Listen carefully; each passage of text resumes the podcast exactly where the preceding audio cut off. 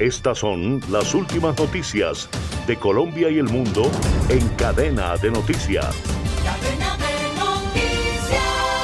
Según el reporte de analistas especializados en inmigración, otorgar ciudadanía a indocumentados beneficiaría a los Estados Unidos con 14 millones de dólares anuales.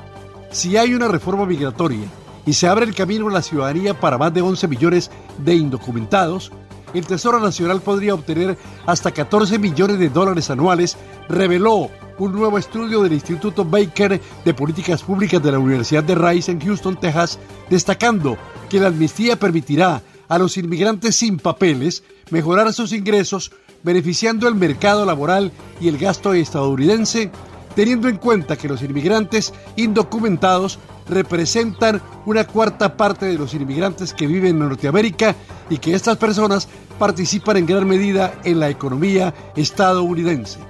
Pero su falta de estatus afecta su salario, según indicó Hugh Cassidy, autor del reporte y profesor asociado de economía en la Universidad Estatal de Kansas.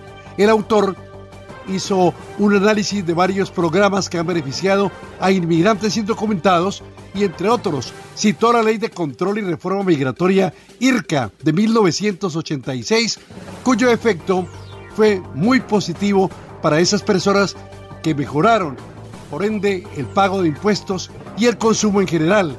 Además afirmó que la amnistía ampliará el alcance de los empleos disponibles para los inmigrantes indocumentados permitiéndoles adquirir licencias de conducción y licencias ocupacionales, ayudando a los empleadores que necesitan trabajadores para cubrir puestos actualmente vacantes, beneficiando la economía, según el reporte del Center for American Progress, ya que los indocumentados representan el 4,5% de la fuerza laboral estadounidense.